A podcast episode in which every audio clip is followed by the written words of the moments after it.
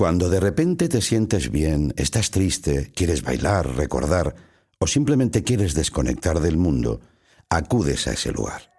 Ese lugar que tenemos dentro, que solo nosotras sabemos de qué se trata. Nuestro lugar paraíso. Vivir y sentir sin filtro alguno, sin barreras, sin nada que nos detenga. Libres, tan etéreo como real. Desde ahí, saboreamos la vida y contamos nuestras historias. Aquí, allí, más allá y aún más lejos. Bienvenida al lugar paraíso. Ese lugar paraíso que, todo el mundo tiene o todo el mundo encuentra en, algún momento y que piensas que, va a ser para siempre. A veces no lo es, pero a veces te acompaña durante toda la vida. Hola, Nil Moliner, ¿qué tal? Muy buenas. ¿Qué tal? ¿Cómo estáis? Qué, momento tan, tan especial eh, empezar con, este manifiesto. Empezar así un disco eh, tampoco es habitual.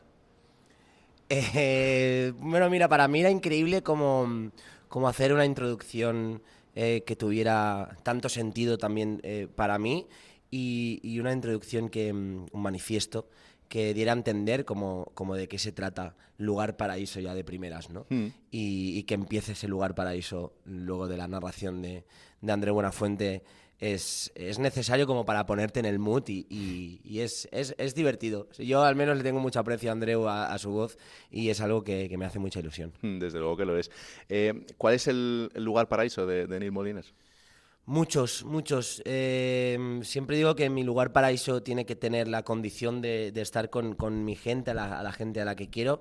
Eh, tiene que haber un concierto y estar con la familia que me sigue, ¿no? Así que yo creo que un lugar paraíso puede ser cualquier sitio que cumpla, que cumpla estos, estos tips, ¿no? Lo que pasa es que decía Sabina que al lugar donde has sido feliz no debieras tratar de volver y esto a veces se puede volver en contra, ¿no? Ya, bueno, bueno, al final yo siempre digo que eh, lugar paraíso hay muchos, eh, pero al final el que trata el disco es ese lugar que, tenemos dentro, como, como Andreu cuenta en el manifiesto, ¿no? Mm. Ese lugar desde donde soñamos, desde donde contamos la vida, vivimos, eh, queremos, nos sentimos libres. Y al final es desde donde yo he escrito el disco, eh, desde mi lugar paraíso, y, la gente lo va a escuchar desde el suyo, y eso va, va a ser increíble porque yo creo que es una, una conexión rápida, ¿no? Una vía directa con, con, la familia que, que, me sigue. ¿Cómo es para el artista que de repente tú, concibas una canción o un disco entero hacia un lugar y la persona que lo escucha lo reciba desde otro completamente diferente. Es maravilloso. Al final eh, mm, es el viaje que vive una canción, ¿no? Desde que que nace dentro de ti, que tienes esa mm, palabra, esa melodía que te persigue, la empiezas a escribir eh, cuando la compones finalmente, te la escuchas, te emociona tanto que dices, ok, la grabo, es de las que entra en el disco, el proceso de grabarla con, el, con la banda en el estudio em, y después el compartirla, ¿no? que cuando la compartes ya entiendes que, que mm, eso ya no forma parte de ti. Em, y que ya forma parte de la gente, ¿no? Y eso es, es algo mm, que, es brutal ver cómo hay canciones que crecen, pero si crecen es gracias a la gente que, que forman parte, de, son la banda sonora de, muchas historias, ¿no? Y, por eso viajan tanto y eso es maravilloso. ¿Alguna vez te has encontrado con un punto de vista que mm, no habías pensado y de repente dices, pues, pues tiene razón esta persona? Al final, mira, no sé, yo creo que, que tantos puntos de vista como, como, personas que escuchen la canción, ¿no? Al final tú, tú escribes una canción pensando en X cosa y, luego la gente se lo lleva a su terreno, obviamente, ¿no? De hecho, hay mucha gente que, que incluso no prefiere ni, ni, saber de por qué escribiste la canción, hmm. porque para, para, para, esa persona ya significa totalmente otra cosa. Eh, y sería raro, ¿no? como de, ah, qué parte de eso. Ah, wow, pues yo estaba en otro momento, en otro plano, ¿no? Y, y eso, eso es interesante, es interesante ver como, como frases que para ti son súper claras, obviamente en mi caso porque las he escrito por un motivo, para alguien es totalmente otro motivo, ¿no? Eh, y puede ser eh, un contraste muy, muy heavy, ¿no? De, tú escribir algo mm, por, no sé, me contaban hace, hace poco, ¿no? Que hay canciones mías que, que han sonado tanto en, en, una boda como en un funeral, ¿no? Y es como, wow, qué contraste más, hmm. más fuerte, ¿no? Em, ¿Cómo es la, presión del, artista de, tener la responsabilidad esa muchas veces de, acompañar la vida de las personas? Em, interesante, porque yo no, me pongo esa responsabilidad. Eh, si, me, si me pusiera esa responsabilidad a la hora de escribir, creo que no escribiría eh, de, la manera, de la manera en que lo hago, de esa manera tan libre, em, porque tendría una presión, ¿no? Tendría una presión de que, ojo, esto puede llegar a mucha gente, esto mm, influye a mucha gente, ¿no? Y, ayuda a mucha gente. Que eso es, es la parte que, que, es bonita de la música, ¿no? Porque a mí también hay, hay canciones que me han salvado la vida. Y, y, de repente cuando lees mensajes que te envía la gente de que canciones eh, tuyas han, han ayudado a, a, superar situaciones X, eh, es muy bonito, em, es algo que me, que, que se me escribe dentro de golpe, pero es algo que no me quiero llevar a casa, ¿no? Es algo que, me da mucho vértigo sentir esa responsabilidad. Hmm. Eh, así que, como te digo, tengo una relación como de, lejanía con esto, pero a, la vez eh, es algo que me emociona mucho, ¿no? Pero, pero a la hora de escribir no puedo, no puedo pensar que, que eso va a ayudar a alguien, porque igual ya cambio alguna palabra y ya no soy yo a la hora de escribir, ¿no? Cuando tengo la posibilidad de hablar con, alguien que es creativo, por lo que sea, eh, siempre me interesa mucho vuestro, vuestro proceso creativo. En tu caso, ¿de, dónde eh, surge ese sentimiento de decir, esta es buena, esta va en el disco, esta sé que, tiene que estar? Pues como mm, yo creo que, que canciones que te emocionan al final. Eh, cuando escogí las, canciones que forman este disco Lugar Paraíso, escogí entre 50 a 50 y algo canciones, ¿no? Entonces, cuando estás en el coche escuchándolas, o en el tren o en el avión escuchando las maquetas que, has, que has hecho, al final hay muchas que las pasas y, sin querer, ¿no? Y, ya no las quieres escuchar. Y no las quieres escuchar porque igual no es el momento, igual dentro de un mes sí la escucharás, o hay canciones que no, que ya pasas, ¿no? Y no es que sean malas o que no, o que no me gusten, porque al final las he hecho con el corazón, sino que, que en ese momento no te emocionan. Y para mí la música es totalmente emoción. Entonces, para mí el proceso es muy simple, ¿no? Es canción que paso, canción que digo, uy, uy, uy, uy, que creo que puede ser candidata a bajarte del disco. Pero hay que, hay que, hay canciones que te sorprenden, ¿eh? Que ah. de repente empiezas a tener un feedback de tu alrededor, de tus amigos y amigas, de la familia, de la oficina, eh, que dicen, hostia, esta, es, esta mm, nos gusta mucho, ¿no? Y tú eras la que pasabas. Entonces le muestras, le, le paras un poco de atención y dices, ok, si cambiamos igual la producción o cambiamos X cosas, igual me puede emocionar. Es, es, un, es un proceso divertido. ¿Tienes alguien em, a quien de repente le digas, escucha esto y te fíes al 100% de lo que te diga o, o, solo va a lo que tú pienses? Sí, no, me cuesta mucho como compartir cuando están las cosas a medias, ¿no? Sí que de repente si, si algo que me emociona muchísimo, muchísimo de ¡buah! me encanta esto, sí que lo comparto con, con mis managers porque es con, con, los que comparto más música y, y, más horas, obviamente. Pero cuando ya están terminadas las canciones, siempre, siempre desde el primer disco, desde el primer EP que saqué Hijos de la Tierra, eh, lo hago, ¿no? Que es como crear un link con todas las canciones y este link lo envío a todos mis amigos y amigas, familia y oficina y, hago un test. Eh, les envío un formulario eh, que voten con las canciones que, más les mola, ¿no? Y eso lo hago desde, desde el primer EP y lo he hecho con los tres discos y es algo muy, muy guay porque mm, al final eh, mis amigos y amigas son gente muy distinta entre sí, son gente que escucha distinta música, distintas maneras de ver la vida y, y me sirve mucho como, bueno, para, para saber eh, qué canciones, si, si tienen algún símil con las canciones que me emocionan a mí hmm. o no, o, lo, que decíamos antes, ¿no? Si hay alguna canción que a mí no me convence mucho, igual es la más votada y dices, uy, ¿qué está pasando? Hay que darle una oportunidad. Exacto, exacto. Oye, Neil, em, ¿se puede odiar una canción propia? Mm, no lo sé, no me ha pasado.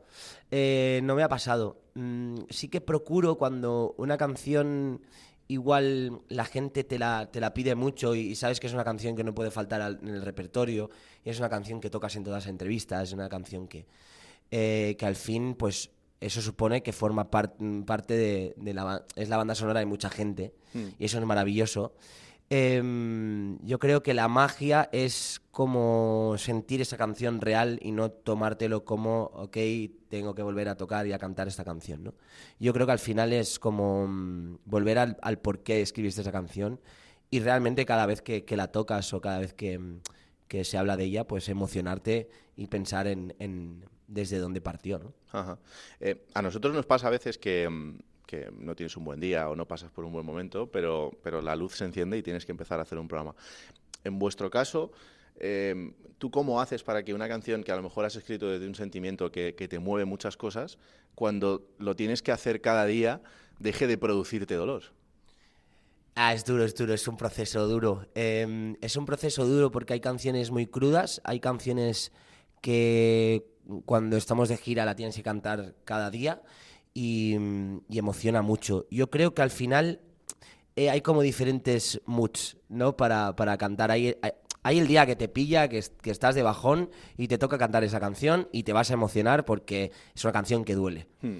Eh, llega el día eh, con la misma canción que ha pasado un año, ya no duele tanto, pero mm, entonces te emocionas porque miras al público y ves que esa canción entre dos personas es súper importante y lo estás viendo y estás viendo que para esas personas ese momento del concierto es esencial.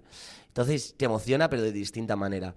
Eh, ese día a alguien de la banda le ha pasado algo emocional y sabes que esa canción, eh, toda la energía de la banda está focalizada en, esa persona de la banda y emociona de manera distinta, ¿no? Al final son como mucho, muchas etapas que, puedes vivir en una canción encima del escenario, por ejemplo, hmm. y eso mm, hace que la canción esté viva, ¿no? Y hace que la canción tenga diferentes viajes y, diferentes maneras de, vivirla y de, sentirla. Em, a ti se te ha puesto una etiqueta que es la del buen rollo, por ejemplo, y, es real, porque, porque escuchar tu disco, por ejemplo, en este caso Lugar Paraíso, es escuchar canciones muy diferentes, géneros muy diferentes, eh, que pueden ser alegres o tristes, pero, pero tienen una energía que es muy difícil de crear. ¿Cómo lo haces, tío? Eh, no lo sé. Em, se me ha puesto esta etiqueta que es maravillosa. Em, eh, y, me hace feliz. Pues sí, mola, ¿no? Pues está guay. Pero, pero sí que es verdad que yo no escribo con el, con el objetivo de voy a hacer música optimista y voy a hacer música alegre. No. Yo escribo eh, cosas de verdad, cosas que me pasan, cosas que vivo, que veo, que siento y, y al final las convierto en canción. Si esas canciones al final eh, generan ese sentimiento a la gente que me escucha, es increíble, mejor que igual crear tristeza todo el día y, apagar a la gente. Eh, así que, que es guay. Em, sí que hay canciones muy desgarradoras en este disco también, El Lugar Paraíso, en los demás discos también, pero, pero sí, es, es, es, una. Al final, yo creo que también es una manera de que tengo de ver el mundo que indirectamente supongo que, pues, que plasmo las canciones, ¿no? Pero, pero sí, es, es, es divertido. Eh, esto sigue siendo Radio Esta de Noche, esto sigue siendo un programa de deportes, estamos con Neil Moliner. Eh, fíjate, Neil, que, mm, que yo creo que en tu caso a veces también puede ser como este chico canterano del Barça que, que sueña con jugar en, en, el Barça en el primer equipo, que poco a poco se va buscando la vida como puede, que de repente llega un entrenador y le dice, no, tú no vas a servir para este equipo, tiene que buscarse la vida desde fuera y volver y triunfar y estar en el primer equipo. Y eso también ha sido tu historia con la música.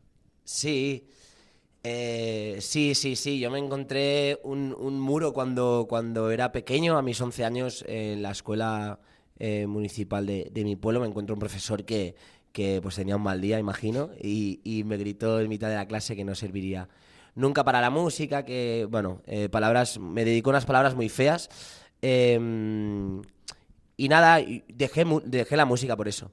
Y, pero al final me reconecté por, por, otra, por otra vía, ¿no? Y, fue maravilloso. Yo creo que eso me dio alas, ¿no? Más alas que, que nunca. No le guardo rencor. Al final todo el mundo puede tener un mal día, pero sí que, que mm, la responsabilidad de, de, de, los profesores y las profesoras, ¿no? Es, es, es, muy, es muy heavy. Y, y, hay que tener cuidado, obviamente, con lo, con lo que se le dice a, a, a un chaval, en mi caso, de, de 11 años, ¿no? Porque te puede perseguir. Em, ¿Lo has vuelto a ver? Lo he vuelto a ver, lo he vuelto a ver. Cuando vuelvo a mi pueblo, alguna vez me lo he cruzado eh, por la calle. Está ya muy mayor, ya no, ya no reconoce demasiado, pero... Pero mm, ya te digo, no, no, no soy rencoroso, no me gusta nada el rencor. Eh, sí que lo cuento porque igual puede, puede servir si alguien pasa una situación así, pues que, que, no se acaba el mundo, ¿no? Sino que se lo, se lo agarre distinto, distinto y sea igual un discurso motivacional, pero al revés, ¿no? Decíamos con unos amigos míos el otro día que, esto podía ser una peli, ¿no? Como ese profesor que te quiere motivar a lo negativo y que ahora mismo está en su casa pensando, pues que me odia, pero lo he hecho muy bien, ¿no? sería increíble. Eh, no creo que sea así, pero, pero sería bonito como que lo hubiera hecho a propósito, ¿no? Es verdad que a veces pasa incluso con los entrenadores, ¿no? Cuando de repente entienden que a un jugador lo que tienen que hacer es eh, darle muchas voces, exigirle mucho, porque ese jugador es muy bueno. Y lo que están consiguiendo es todo lo contrario, que es que el jugador se venga abajo y no te dé, y no te dé el nivel, ¿no? Y, es verdad que pertenece a, maneras de intentar instruir a la gente que, a veces pues está muy equivocada y muy lejos de lo que necesita cada, persona. Sí, sí, al final hay muchas maneras de, motivar y, mejor que no sean negativas. Sí, desde luego. Oye, ¿qué es el deporte para ti, Nil? El deporte para mí es eh, equilibrio, es em, una manera de, mm, evadirme del mundo, es una manera de, también de ser feliz em, y de mm, y de controlar un poco la estabilidad emocional. Hmm. Eh, el deporte lo uso como, como, como te digo, como vía de escape, como casi terapia también, y obviamente sentirte sano y sentirte em, pues eh, en forma, entre comillas, eh, creo que va muy bien para la cabeza y va muy bien para, la rutina. ¿no? Hay una parte que nunca vemos cuando vemos a un artista en, un escenario y es que también para llegar al nivel vocal y para aguantar lo que significa un concierto hay que tener una preparación física que es importante. Es importante y es esencial. Eh, recuerdo hace muchos años el primer concierto, yo siempre he hecho deporte, pero igual no al, a la exigencia que tenía eh, que me pedía el escenario, ¿no? Y cuando hago un concierto y, llego a casa y al día siguiente me doy las piernas, eh, estoy afónico eh, y estoy cansadísimo, ahí digo, ok, eso no puede ser. y ya hacía deporte, pero, pero entendí que, que, ok, que una gira requiere una, una preparación una física muy, muy grande, mental también muy grande y, y me puse a ello. Y sí, sí, antes de las giras y durante las giras Em, estoy, estoy a tope a nivel, a nivel físico porque, ya te digo, requiere, requiere una capacidad física eh, que ahora mismo no, no tengo eh, y que si empiezo la gira mañana estaría temblando, ¿no? Pero, pero sí, sí, eh, requiere estar en forma. Al final son muchos viajes, muchas horas de, avión, de tren, de para aquí, para allá, el concierto en sí, que son, bueno, en, el caso de la gira pasada, pues casi dos horas sin parar durante muchos días seguidos. al final tienes que estar bien físicamente hmm. y mentalmente, porque si no, no se aguanta. Está siendo un placer esta charla. Vamos a hacer una pausa pequeñita aquí en Radio Estadio Noche y seguimos hablando con Neil Molines. Si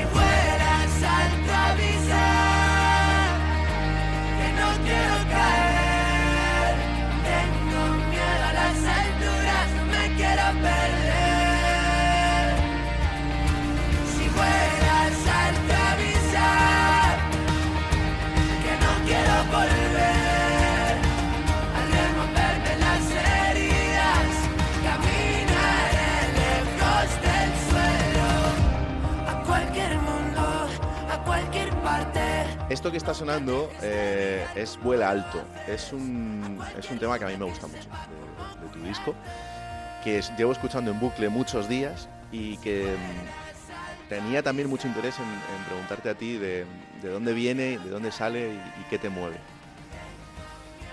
Vuela alto y yo creo que tiene muchos significados, ¿no? Al final sale de, ok, em, me lo he pensado, eh, han pasado muchas cosas, pero por fin eh, creo que he sanado muchas cosas em, y le digo a esa persona, ¿no? Que si vuelas alto avisa, que voy a estar aquí y, al final quiero jugar, ¿no?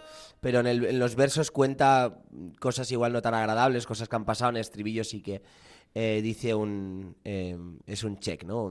dame la mano si quieres. Eh, yo creo que mm, invita a toda la gente a, a volar alto, ¿no? A, romper esos miedos, a romper esas paredes y a, decir, ok, quiero hacer eso, voy a hacerlo y no dejo pasar más el tiempo, ¿no? Y, ese es el volar alto que también me gusta. Pues te lo van a decir mucho, pero yo te agradezco especialmente que hayas escrito esa canción. Qué guay. Porque, porque es muy importante. Qué bien, muchas gracias. Eh, ¿Qué significa que de repente te llegue un equipo campeón del mundo y te diga que está sonando en el vestuario de, ese equipo? ya, ya, es, muy guapo, es muy guapo. Eh, es, Es muy, es muy, es muy, claro, me hace mucha ilusión. Las chicas de, de la selección española, eh, campeona del mundo de fútbol, escuchan a Neil Moliner, que no es que sea nada extraño, porque lo escucha mucha gente, pero claro, que, te escuchen las campeonas del mundo, pues siempre tiene ese, rol. Te leía en una entrevista que decías que el, momento de ver un partido de fútbol, para ti, más allá del partido, es el momento de juntarte con la gente. Qué importante eso también, eh, ahora que vamos tan rápido a todos los sitios, el sentarte hora y media con tu gente a disfrutar de un partido que está de fondo como una excusa para estar con ellos. Es esencial. Eh, para mí el fútbol es la excusa y siempre lo ha sido. Eh, soy futbolero por ese motivo. También porque me gusta mucho ver el fútbol en directo. Mm. Eh, en la tele no soy, tan fan, pero si se ve en la tele es acompañado, nunca lo, lo, veo solo, ¿no? Al final yo creo que es una excusa perfecta para tomarte un agua, un refresco, una cerveza eh, con la gente a la que quieres y compartir ese momento que el partido es la excusa, pero siempre hay el momento de hablar, eh, el momento de, discutir de, la vida, cosas que igual no tienen nada que ver con el fútbol ni con el partido en sí, porque si se discute de eso yo ya no entro, porque no tengo ni idea, pero yo creo que es la excusa maravillosa de, juntarme y, es, y es, es un momento maravilloso. ¿Te ilusiona el Barça de este año? Pues no lo estoy siguiendo mucho, mm. la verdad, no lo estoy siguiendo mucho. Em, pero yo creo que siempre hay una esperanza ahí, siempre. Y siempre, estoy más atento con el grupo que tengo, con mis amigos que van diciendo, hoy me has dado una, alegría, ¿no? Pues pues mira qué bien. Eh, pero sí que no estoy siguiendo mucho, aparte como estoy también fuera, ese momento de bar no, no, existe, entonces estoy un poco desconectado. Pero, pero siempre hay luz y siempre hay esperanza con el Barça. Mm. Cuidado que no te toque discutir a final de temporada con Dani Fernández, que el Atleti también estará me, arriba. Me pasó una vez que hicimos una tertulia y Dani es un ultraforofo eh, y yo no lo soy tanto, pero claro, como somos amigos, dice, mira, de Atleti y el de Madrid, y el del Barça. Y, claro, es como, pues, ¿qué, voy a discutir? Es que no tengo ni idea. O sea, yo, tío, pero bueno, es gracioso, es gracioso. Oye, Neil, em, al final, cantar en un estadio de fútbol es diferente hacerlo en, un teatro, en, en, un Within Center, algo así. ¿El, estadio tiene un alma diferente para el cantante también? Yo creo que, todos los conciertos tienen algo distinto y todas las plazas tienen algo distinto y, mm, yo creo en, mi caso que no te acostumbras nunca, ¿no? Eh, sí que hay un momento rutinario y un momento mm, donde mm, igual esa cosa de, de disfrutarlo al máximo cuando haces muchos conciertos eso desaparece y es algo que me sucedió el año pasado, por eso paré un año entero eh, de conciertos, ¿no? Porque está más pendiente de cuidarme de la voz y de, mi estado que en disfrutar. Hmm. Pero yo creo que es, que es, es maravilloso eh, esas salas pequeñas, esos, eh, esas plazas tan grandes, esas plazas medianas.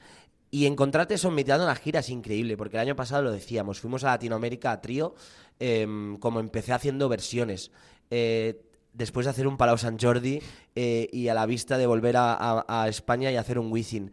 Entonces, pero estábamos en Latinoamérica haciendo, tocando a trío, em, viajando cuatro o cinco personas de veintipico que somos.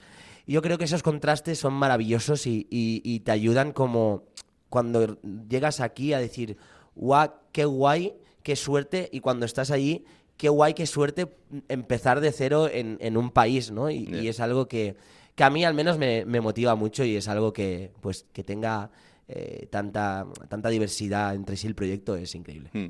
Antes de acabar, em, todo lo que te ha pasado te ha pasado de una manera muy rápida, o al menos la parte del éxito que, vemos en los últimos años.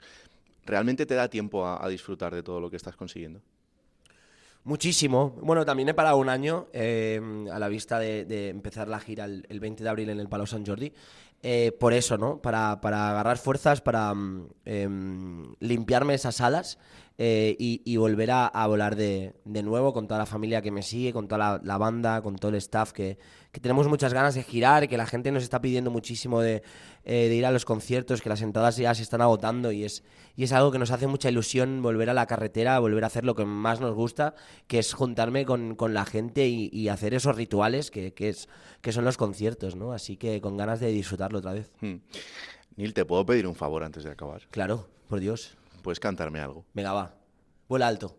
Por favor. O la que queráis, ¿eh? Sí, sí, sí. Ah, sí, vale, vale. No, no, o sea. Yo digo, la he lanzado aquí. Sería un regalazo, claro que sí. Pues venga, va. Venga, vamos allá. Tengo miedo de que no sea el momento arrepentirme y de que todo salga mal. Tengo claro tus principios, tengo claro que tú quieres mucho más. Tengo miedo de perderme en tus desastres o de la risa de un domingo entero en el sofá. Tengo miedo de la luna, que hoy es llena y tanta luz me va a matar.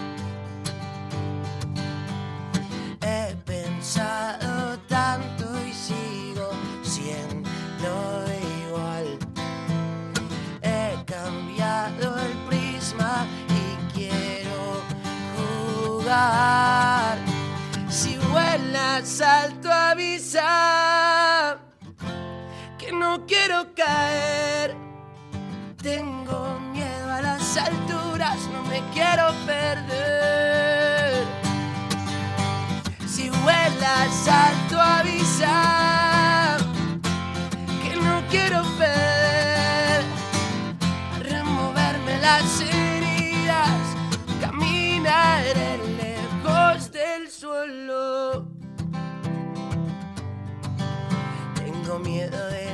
estar a la altura, pero con tanto miedo no se puede caminar.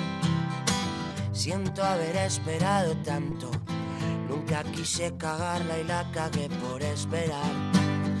He pensado tanto y sigo siendo igual. He cambiado el prisma y quiero jugar. Si vuelas alto avisa que no quiero caer. Tengo miedo a las alturas, me quiero perder. Si vuelas alto avisa que no quiero volver a removerme las heridas, caminaré lejos del suelo. ¡Wow! ¡Qué momentazo, qué momentazo! Mil gracias, Neil Moliner, por, Qué por bien a todo vosotros. esto. Eh, que vaya genial este lugar paraíso, que, que, bueno, es una obviedad porque lo va a ir seguro, que vaya genial toda esa gira de conciertos que, que va a arrancar. Y mil gracias por todo. Qué bien, gracias a vosotros. Un abrazo. bien. Chao.